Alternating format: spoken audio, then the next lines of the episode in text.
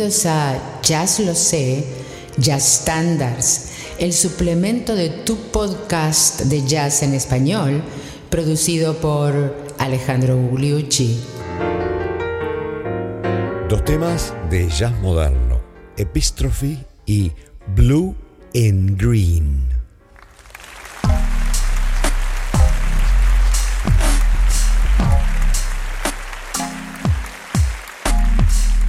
Llegamos al episodio número 167 de Jazz Lo Sé Standards, el suplemento de Jazz Lo Sé, tu podcast de jazz en español. Como prometido, le traemos eh, hoy eh, dos piezas eh, de jazz moderno, relativamente complejas, y que las vamos a poner las dos juntas y contrastarlas porque son muy diferentes. Una es un clásico asociado toda la vida con Thelonious Monk, quien hizo 50 grabaciones de este tema más o menos, y se llama Epistrophe. Y está compuesta, en, los créditos son a Thelonious Monk y al gran baterista de bebop Kenny Clark. Y el segundo tema que vamos a traer hoy en la segunda parte del programa es una composición de Miles Davis que se llama Blue in Green. Blue in Green que no la vamos a traducir, evidentemente es un blues verde, ¿no? Una cosa así. Es una composición muy lenta, que parece un poco de improvisación eh, completamente free, pero en realidad no lo es. Y la epístrofe del gran Thelonious Monk, bueno, es emblemática, humorística y de la complejidad típica de este gran autor. ¿Qué les parece? Empecemos entonces por Epistrophe en la versión del año 48.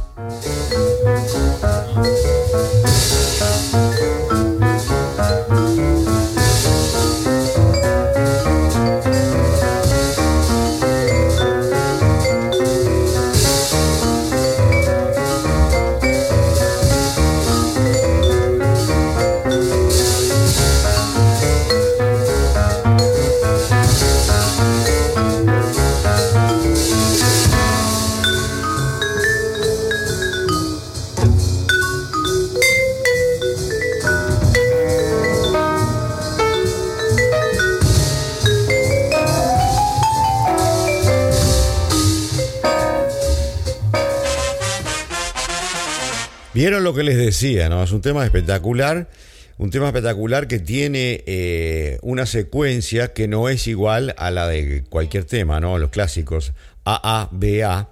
Eh, y que cada segmento a, su vez tiene eh, un número diferente de compases. si uno la escucha en forma, en forma descuidada parece una canción normal, pero no lo es, lo cual dificulta mucho el encare eh, de los jazzistas y no lo han hecho mucha gente, no lo ha hecho mucha gente, por eso les digo que traemos eh, algunas versiones que trascienden un poco lo que hizo eh, Monk, pero no hay demasiadas.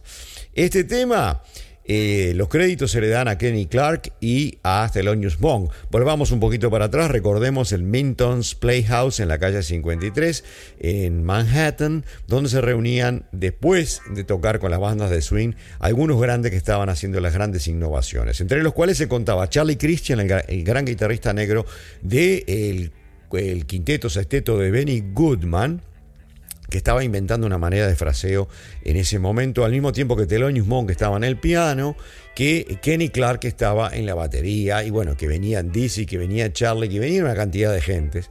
Pero había una banda estable con Monk en el piano, y aparentemente Kenny Clark recuerda que él hizo la melodía con algunos, algunos piques, digamos, de lo que tocaba Charlie Clifton en un ukelele. Fíjense todas las anécdotas y que, Monk puso la secuencia de acordes. Pero si uno no analiza la composición, se ve que a lo mejor Monk hizo más que eso. No importa, es de Kenny Clark, uno de los más grandes bateristas de todas las épocas, inventor, entre comillas, de lo que se hace en el vivo, que luego se fue a radicar a Europa y tuvo una fructuosísima carrera. En el año 1941 todo esto se estaba tocando en vivo en muchos lugares eh, y estaba además Cody Williams. Cody Williams es el gran eh, trompetista que vino después de Bobber Miley en la orquesta de quién? de Duke Ellington. ¿Se acuerda que le hizo un concierto para Cutie? Corey Williams le gustaba mucho todo lo moderno también y andaba por ahí y eh, la tomó, lo tomó este tema y lo grabó con el nombre de Fly Right. Pero es básicamente el mismo tema que lo transformó en una pieza de swing. Recuerden que Cutie Williams también andaba por ahí cuando se hizo Round Midnight de Thelonious Monk y que eh, participa en los créditos de la canción. Round Midnight es de, entre otros, Thelonious Monk y Curry Williams. Por la, por la curiosidad que esto representa, vamos a traer la versión, un breve fragmento de la versión swingueante de Curry Williams de este tema, al cual le llamó Fly Right.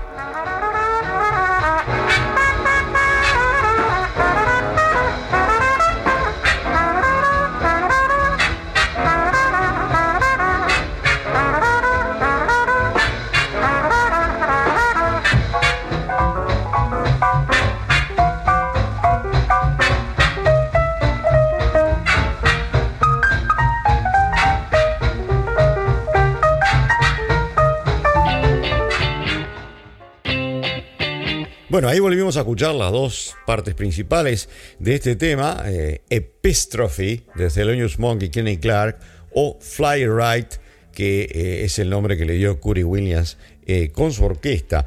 Bueno, vamos a escuchar ahora una versión mm, de otra versión de Thelonious Monk con John Coltrane, nada menos, de las cuales hay versiones de Coltrane en el Carnegie Hall y en otros lugares vamos a escuchar una parte del solo de Coltrane. ¿Qué les parece? Más adelante vamos a escuchar solos de Thelonious en, otras, en otros conciertos.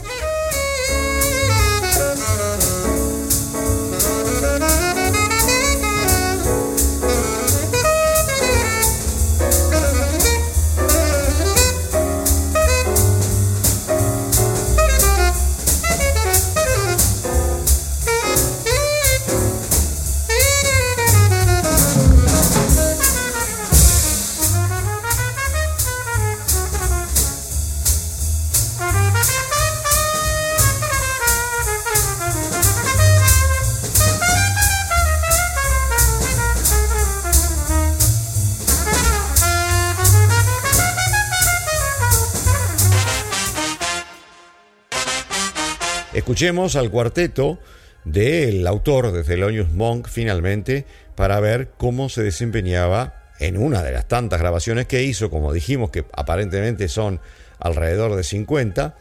Vamos a escucharlo a él.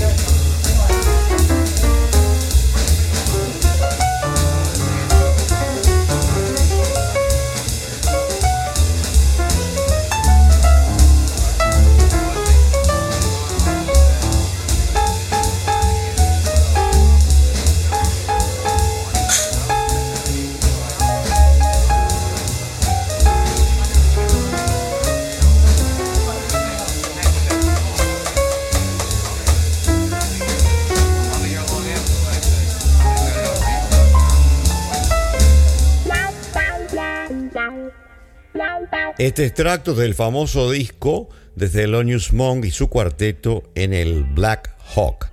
Vamos a escuchar ahora un disco, el Thelonious Monk Septet, o sea, septeto con siete integrantes, entre los cuales se encuentran Coltrane, pero nada menos que también Coleman Hawkins y Art Blakey en la batería.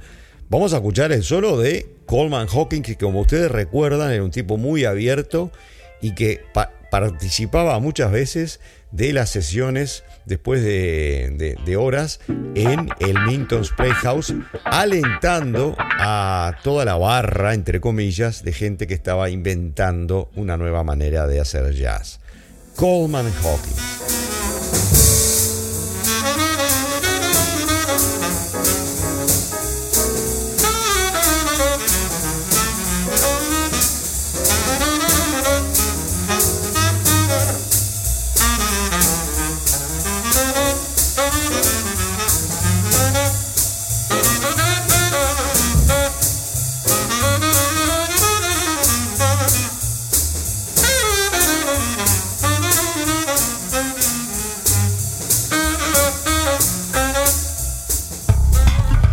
Ahora a la versión del Carnegie Hall, una versión eh, que se grabó y que la gente no la conoció grabada eh, por décadas.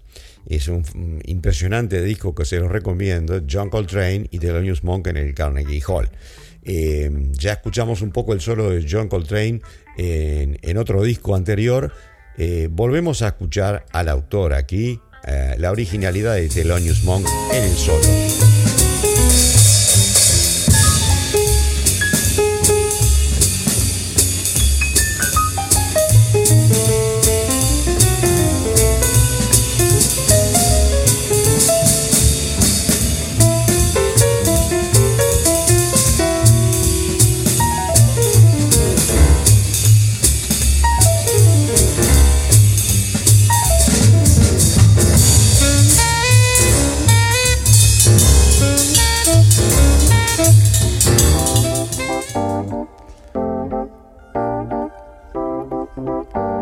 Cuantos años menor que Thelonious Monk lo era Bud Powell, uno de los más grandes pianistas de todas las épocas, un verdadero creador de las líneas eh, de la mano derecha eh, en el bebop. Recuerden que Thelonious Monk empezó el bebop, pero era Thelonious Monk. Es un capítulo aparte en el libro de la historia del jazz, completamente sui generis. El pianista de vivo por excelencia en cambio, lo era Bud Powell. Vamos a ver cómo Bud Powell encaró el famoso tema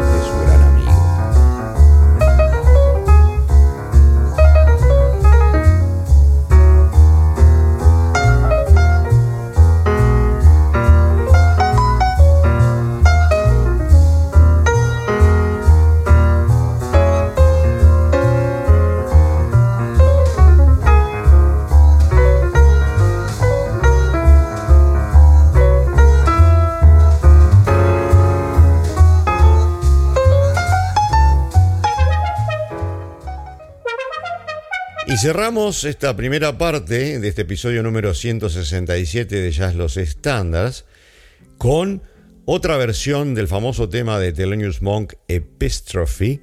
Y en este caso nos venimos a la actualidad. Un pianista de Indonesia, y ya hemos presentado múltiples veces en estos programas, que se llama Joey Alexander y que tiene poco más de 20 años y que hizo recientemente un disco uh, con todos los famosos temas de Monk. Todos no, bueno, con unos cuantos famosos temas de Thelonious Monk, que se llama Joey Alexander Monk Live.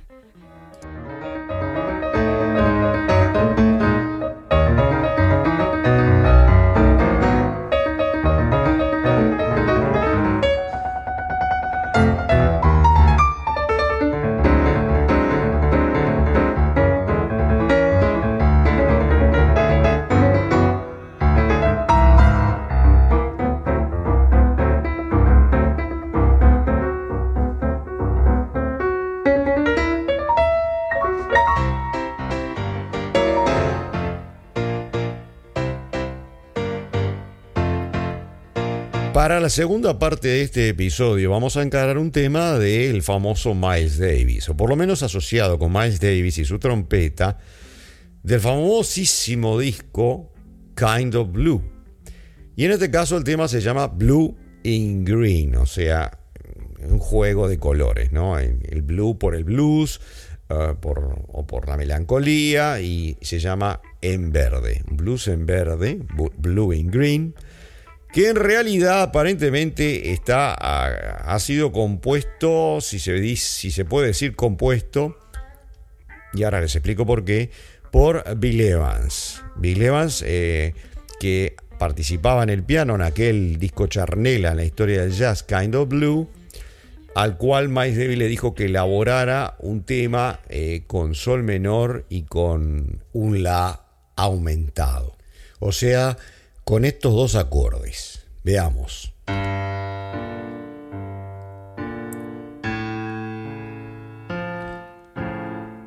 Sol menor, La aumentado. Y en realidad eh, parece una improvisación libre, es un, eh, es un tema que existe estructuralmente, eh, pero tiene solamente 10 compases. O sea, no es como un, algo de 12, 16 o de 32 compases como acostumbramos todos a escuchar una canción que se resuelve y que empieza de nuevo. Bueno, no, esto termina en el 10 y uno está esperando por lo menos dos compases más y ya vuelve al tema principal. Es como algo meditativo, algo lento, suave que obviamente no se compara nada con Epistrophe y que hay que estar en el mood absolutamente para poder escucharlo. Eh, y hay muchas versiones muy lindas de Bill Evans, por ejemplo. Miles lo grabó solamente una vez y después por mucho tiempo nadie más lo grababa. Vamos a traer algunas pocas versiones que se han hecho después de las versiones del propio Miles o del propio Bill Evans. Primero, vamos a escuchar un poquito cómo estaba la cosa en la grabación del famoso disco Kind of Blue cuando estaban ensayando tomas de este propio tema.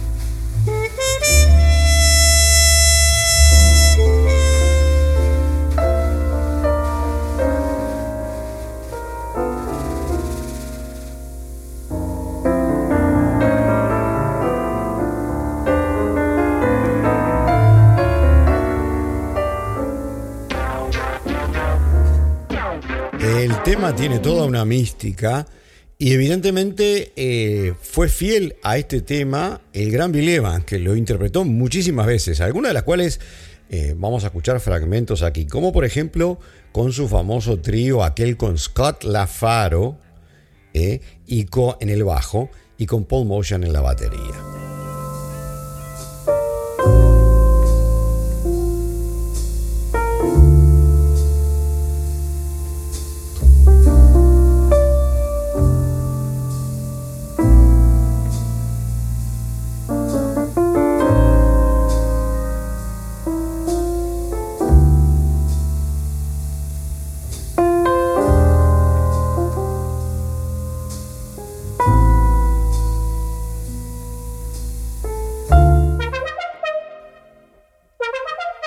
Años después, una grabación en vivo de Bill Evans en el Canadá.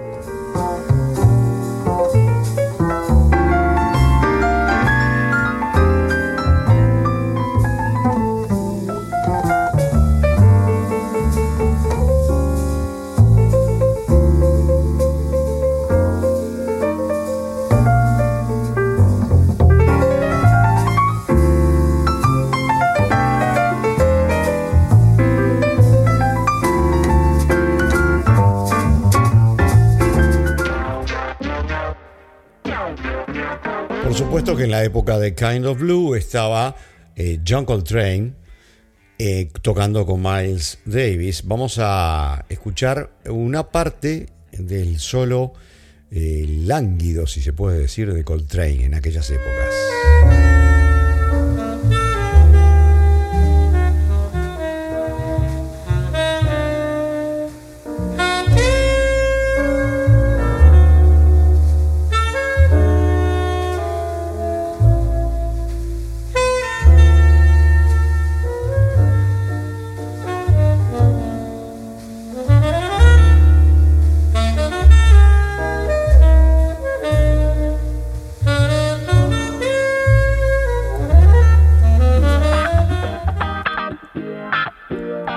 Como les había adelantado, este tema quedó básicamente en el círculo de Miles Davis y llevado adelante muchas veces por Bill Evans y poco más. Eh, pasó como una década, una década o más eh, eh, que nadie lo tocaba, nadie lo tocaba. Más adelante, en el 80, empezaron a salir una cantidad de versiones y después hubo como más de 40 versiones. Vamos a traer alguna versión más allá del círculo Miles Coltrane y por supuesto Bill. Por ejemplo, el gran trompetista Chet Baker.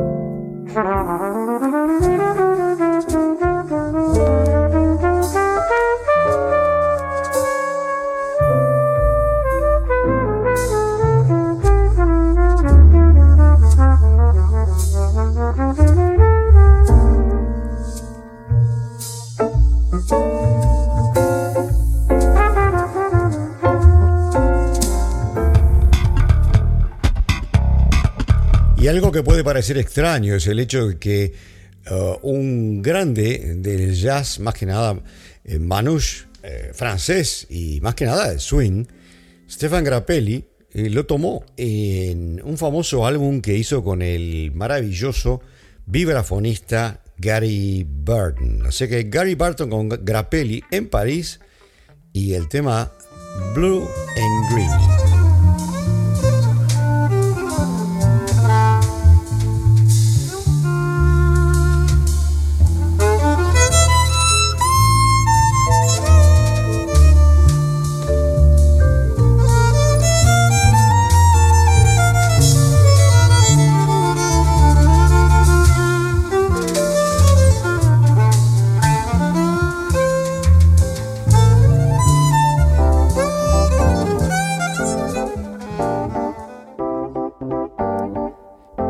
Cuatro cuerdas de Grappelli, ¿por qué no pasar a algunas guitarras? Vamos a traer dos guitarristas aquí.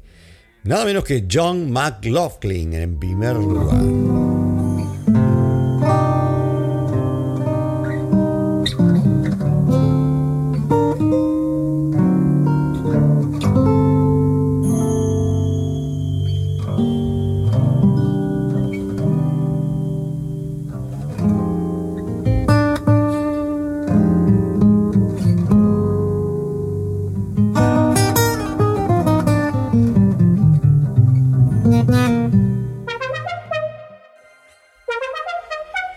Guitarrista blanco muy importante, lamentablemente fallecido hace creo que un par de años, eh, lo fue Pat Martino. Eh, un virtuoso y además un, tipo que tocaba bien en estacato, sin demasiado estire de las notas, eh, con un lenguaje muy particular. Y acá está acompañado, entre otros, por el gran organista, que era lo más grande prácticamente que había en el órgano, hasta que lamentablemente falleció hace un par de años también, Joey Di Francesco. Pat Martino guitarra, Joey Di Francesco en el órgano Hammond B3.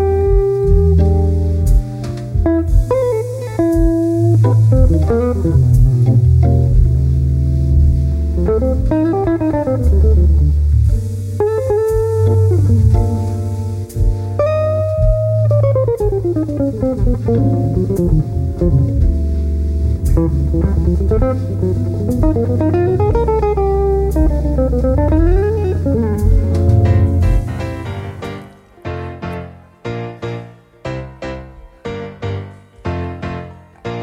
gran bajista del jazz moderno, bajista blanco, bajista eléctrico y además acústico, es Gary Peacock. ¿Se acuerdan Gary Peacock que, entre otras cosas, tocó mucho tiempo con Keith Jarrett en esos discos de ECM que tanto hemos escuchado en estos programas, haciendo estándares? Bueno, aquí está eh, Gary Peacock acompañado solamente en el piano por Mac Copeland. Gary Peacock.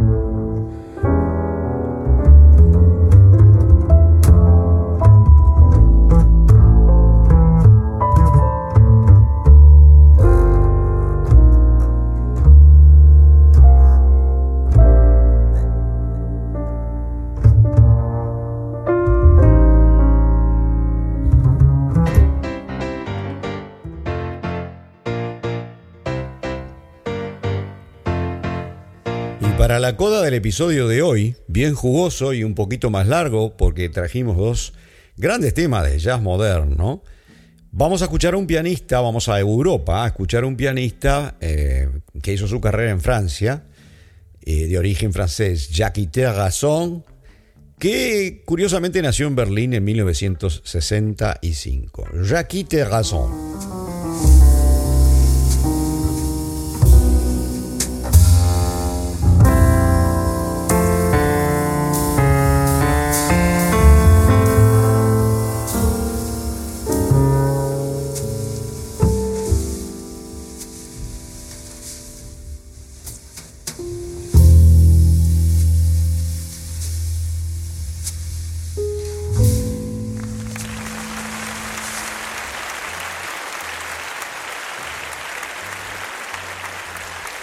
Llegamos al término de este episodio 167 de Jazz Los Estándares, con dos grandes estándares de jazz moderno, Epistrophe de Thelonious Monk y Kenny Clark, y de Miles Davis con una pequeña ayudita probablemente de Bill Evans, el Blue and Green. En el episodio siguiente nos vamos otra vez a jazz muy tradicional y a temas mucho más viejos. En este caso se trata de Baby, won't you please come home? O sea, nena o nene, por favor, volvé a casa.